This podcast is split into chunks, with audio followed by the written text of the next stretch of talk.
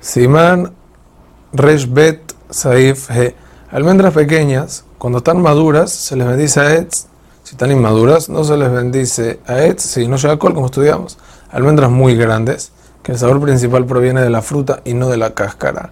Por ser que son amargas, no se les bendice. Las chicas, aun siendo amargas, la cáscara les da el sabor principal y son ricas y por eso sí se bendice. En caso de tostar almendras grandes y darles un rico sabor, se les bendice a ellas. Asimismo es la ley con respecto a cualquier fruta o verdura que tiene un sabor amargo o feo y que las cocinamos o las tostamos y ahí reciben un buen sabor que se les bendice la veraja de la fruta o de la verdura. Hazak u